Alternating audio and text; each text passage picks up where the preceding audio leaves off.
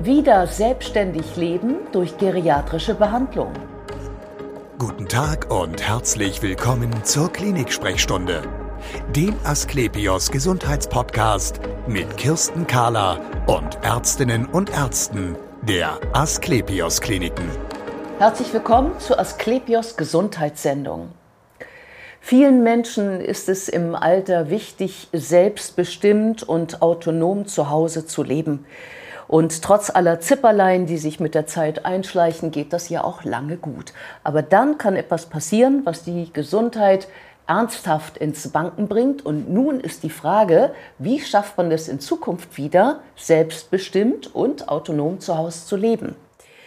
Bei mir ist Urda Tiedemann von Gizitzki. Sie ist Chefärztin der Geriatrie an der Asklepios Klinik Bad Oldesloe. Schön, dass Sie Zeit haben, Frau Tiedemann. Vielen Dank, Frau Kahler. Ähm, ein Sturz mit 40 ist nicht ein Sturz mit 80, ne? Da sagen Sie was Wahres. Ähm, mit 40 ist ein Sturz relativ schnell zu verkraften. Man steht wieder auf. Selbst wenn man sich was äh, gebrochen hat, hat das keine lebensverändernden Konsequenzen. Mit 80 sieht die Situation schon anders aus. Ja, so Kleinigkeiten können einen wirklich so aus der Bahn werfen, dass man eigentlich nicht mehr selbstständig zu Hause weitermachen kann. Genau, das ähm, bedroht äh, jemanden mit 80 eben in einem ganz anderen Ausmaß. Mhm. Und ähm, deshalb gibt es ja die Geriatrie, muss ich sagen. Ja, genau. Wir haben uns ja schon im Vorfeld überlegt, so eine, mhm. eine Beispielpatientin, die bei Ihnen ähm, so häufig anzutreffen ist als Typ. Ähm, ich habe mir notiert, sie ist 88 Jahre alt, eine Frau. Genau. Also das ist eine Patientin, die wir quasi täglich in der Geriatrie finden können.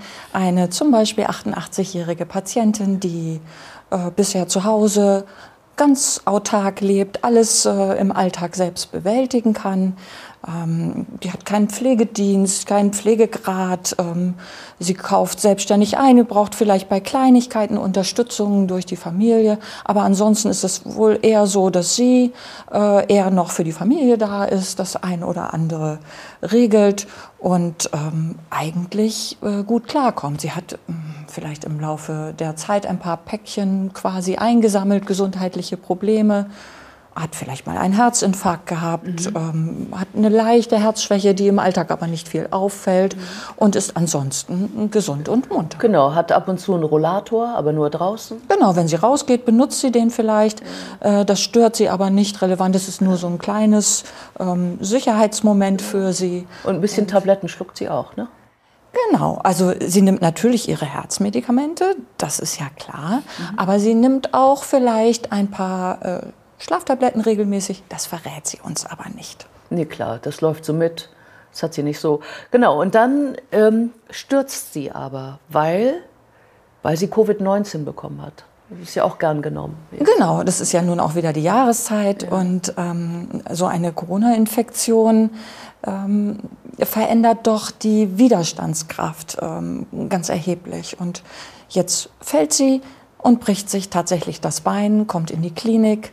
Ähm, und die Patientin, die vorher noch ganz selbstständig und fit war, ist jetzt plötzlich in einer komplett anderen Situation durch eben eine minimale Kleinigkeit durch diesen Sturz.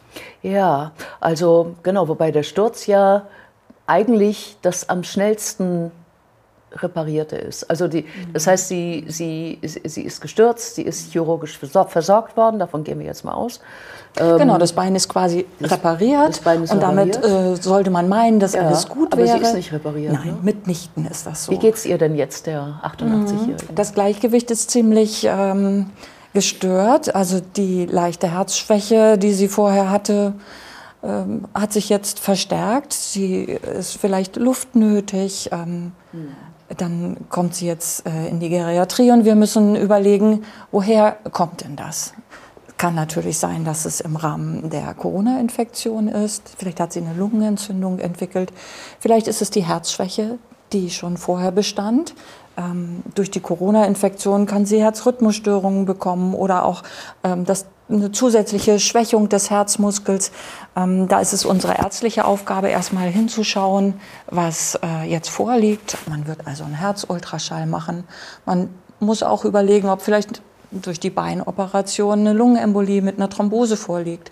Da muss man gegebenenfalls eine Computertomographie machen, um die Lunge genauer zu untersuchen. Mhm. Ähm, alle diese Dinge sind erstmal vorrangig um dieses Symptom Luftnot einzuordnen mhm. und diese medizinische Komplikation zu stabilisieren. Mhm. Also äh, genau, Luftnot ist die eine Geschichte, ja. auf die Sie dann ganz besonders gucken. Das zweite ist, sie ist so ein bisschen tüdelig jetzt, ne? Genau, auch sehr häufig ist es so, man muss sagen, ähm, den Angehörigen fällt es häufig auf, was wir jetzt eben schon gesagt haben, Mama ist irgendwie tüdelig, die ist irgendwie anders, mal äh, kann sie mir sagen, was Sache ist und mal haben wir den Eindruck, sie kann sich nicht richtig konzentrieren, sie wird, wirkt irgendwie unruhig. Ähm, das muss ein Alarmsymptom sein. Mhm. Ähm, was wir da vor uns haben, ist eine Patientin, die jetzt ein Delir bekommt, das, äh, so nennt man das, das ist ein akuter Verwirrtheitszustand.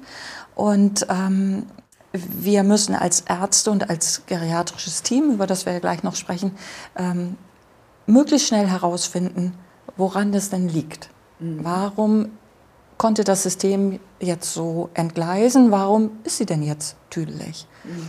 Und da gibt es eine ganze Reihe von Punkten. Letztendlich ist das ähm, häufig organisch ähm, verursacht, also sprich ist einem handfesten Umstand geschuldet, warum das so entgleitet. Das kann einerseits schon diese Corona-Infektion sein, das führt bei vielen Patienten dazu, wie jeder andere Infekt auch, dass ähm, ja, so Überforderungssituationen quasi entstehen können.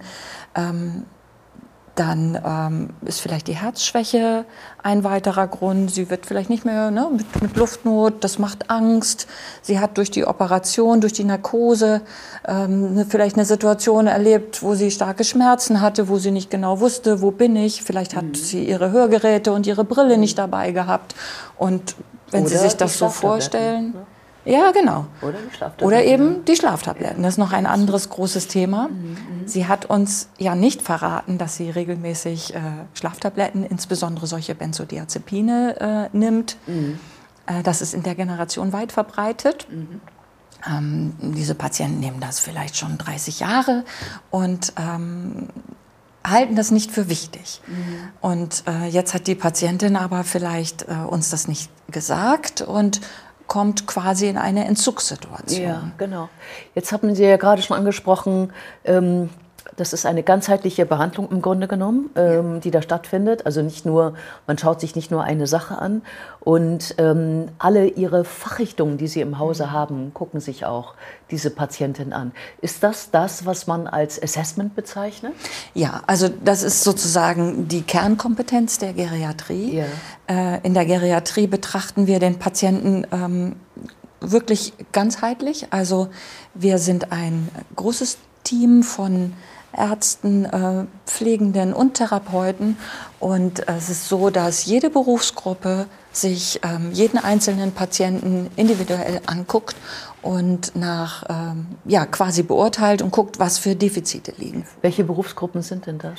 Ja, angefangen ähm, haben wir ja schon ein bisschen gesagt, was so die ärztliche mhm. Berufsgruppe macht und die medizinischen Probleme sortiert.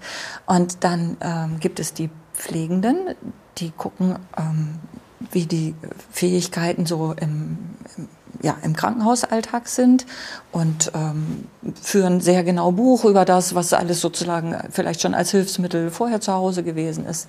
Und dann kommt die äh, große Berufsgruppe der Therapeuten. Da gibt es einmal die Physiotherapeuten, das kennt ja irgendwie jeder. Ja, ähm, die sorgen dafür, dass der Patient äh, körperlich wieder fit wird, auf die Füße kommt, äh, Muskeltraining macht. Vielleicht war vorher schon muskuläres Defizit da, so dass dann also diese Berufsgruppe insbesondere das körperliche Training übernimmt. Dann gibt es die Berufsgruppe der Ergotherapeuten. Das ist vielleicht nicht ganz so bekannt. Ähm, da kann man vielleicht sagen, dass die viel für Alltagskompetenz der Patienten zuständig sind. Mhm.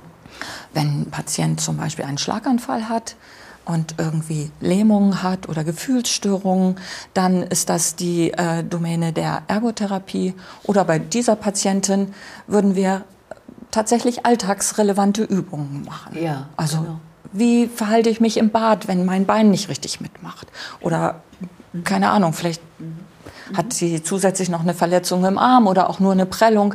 Wie kann ich das dann mit einer Hand sinnvoll lösen. Das ist sozusagen was, was die Ergotherapeuten machen, eine ganz, ganz wichtige Funktion. Dann äh, haben wir noch die Psychologen oder Neuropsychologen. Ähm, unsere Patientin war jetzt so ein bisschen tüdelig, hatte sozusagen ein Delir. Ähm, die Psychologen haben erstmal die Aufgabe, sich das Ganze anzuschauen, wie ausgeprägt das ist. Und ähm, arbeiten dann mit den Patienten daran, wieder viel Struktur zu bekommen. Mhm. Das ist ein ganz relevanter Punkt, dass die Patienten tagsüber aktiv sind, aus dem Bett kommen, in die Bewegung kommen. Viele haben auch einen enormen Bewegungsdrang, wenn sie so ein Delir haben, mhm. dass man der Geschichte auch nachgibt und dass auf der anderen Seite auch nachts eben Ruhe ist, damit auch die Energie wieder da ist. Da müssen wir unterstützen. Die weitere Berufsgruppe bei dieser Patientin jetzt nicht so relevant ist die Logopädin. Mhm. Ähm, die kümmert sich halt um Sprach- und Sprech, aber eben auch um Schluckstörungen, auch ein Riesenthema in der Geriatrie. Man denkt ja, das kommt vielleicht nur bei Schlaganfällen vor, ist aber nicht so. Viele ältere Patienten haben zum Beispiel eine chronische Lungenerkrankung. Mhm. Und da kann es häufig zu äh, Schluckstörungen kommen, sodass auch diese Berufsgruppe einen extrem wichtigen Beitrag dazu leisten kann, Patienten als Ganzes zu sehen und eben auch als Ganzes wieder ähm, zu fördern. Genau. Und dann gibt es ja noch den Sozialdienst. Was macht denn der? Dann gibt es den Sozialdienst oder auch das Entlassmanagement genannt.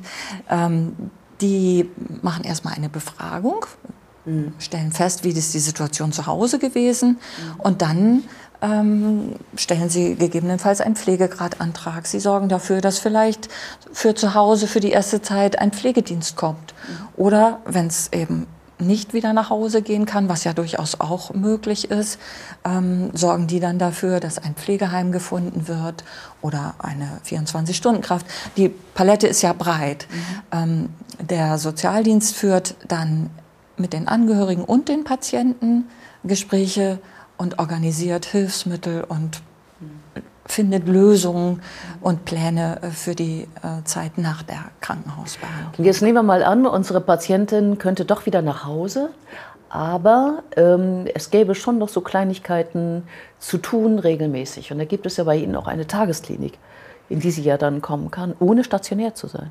Genau.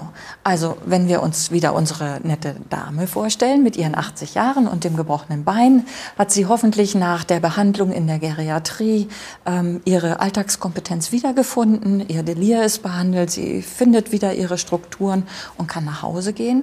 Sie hat aber vielleicht äh, durch diesen Sturz doch noch erhebliche Unsicherheiten, weil sie eben auch Angst hat. Sie hat das ja erlebt, äh, mhm. äh, hilflos zu sein ja. und äh, braucht jetzt einfach auch Selbstvertrauen. Mhm. Und dann gibt es die Möglichkeit dieser tagesklinischen Behandlung. Die Patienten sind also schon wieder nach Hause entlassen, schlafen zu Hause, wohnen zu Hause und können noch mal für einen Zeitraum von zwei bis drei Wochen tagsüber in unsere Klinik kommen. Werden abgeholt. Sie werden zu Hause, Hause abgeholt, ja, ja. Ähm, sind tagsüber in der Klinik, bekommen wieder dieses Assessment, also wieder gucken sich alle Berufsgruppen an, wo denn jetzt noch die Probleme liegen und ähm, helfen dann für weitere Defizite. Das mhm. Gute an der Tagesklinik ist, dass es so eine Art Gruppendynamik entwickelt.